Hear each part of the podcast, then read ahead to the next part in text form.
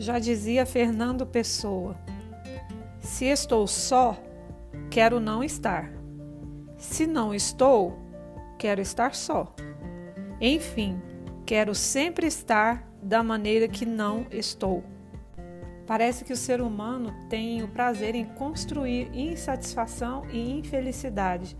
É aquela história do copo meio vazio, a tendência de olhar sempre o que falta. Aquilo que recebe não é valorizado. Não há agradecimento nem gratidão. O que não preenche a expectativa é sempre o que é iluminado pelos holofotes.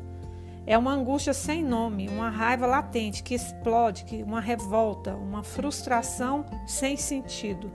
Parece que o que está ao seu alcance não tem valor. É o que falta que sempre é mais importante uma adolescente chegou para mim e disse assim: Meu fim de semana foi horrível.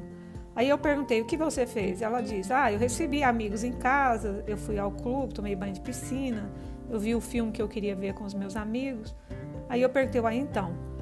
Aí ela respondeu: Ah, mas no domingo à noite eu queria ir naquele restaurante chique da cidade e meus pais não quiseram me levar. Todos os meus amigos foram, menos eu. Eu tenho os piores pais do mundo. Infelizmente, essa tendência de colocar o foco no que falta gera uma insatisfação crônica que pode evoluir para uma tristeza profunda e até uma depressão.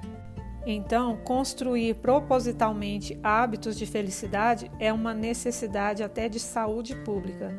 Precisamos urgentemente acordar para isso e ajudar as pessoas a acordarem também.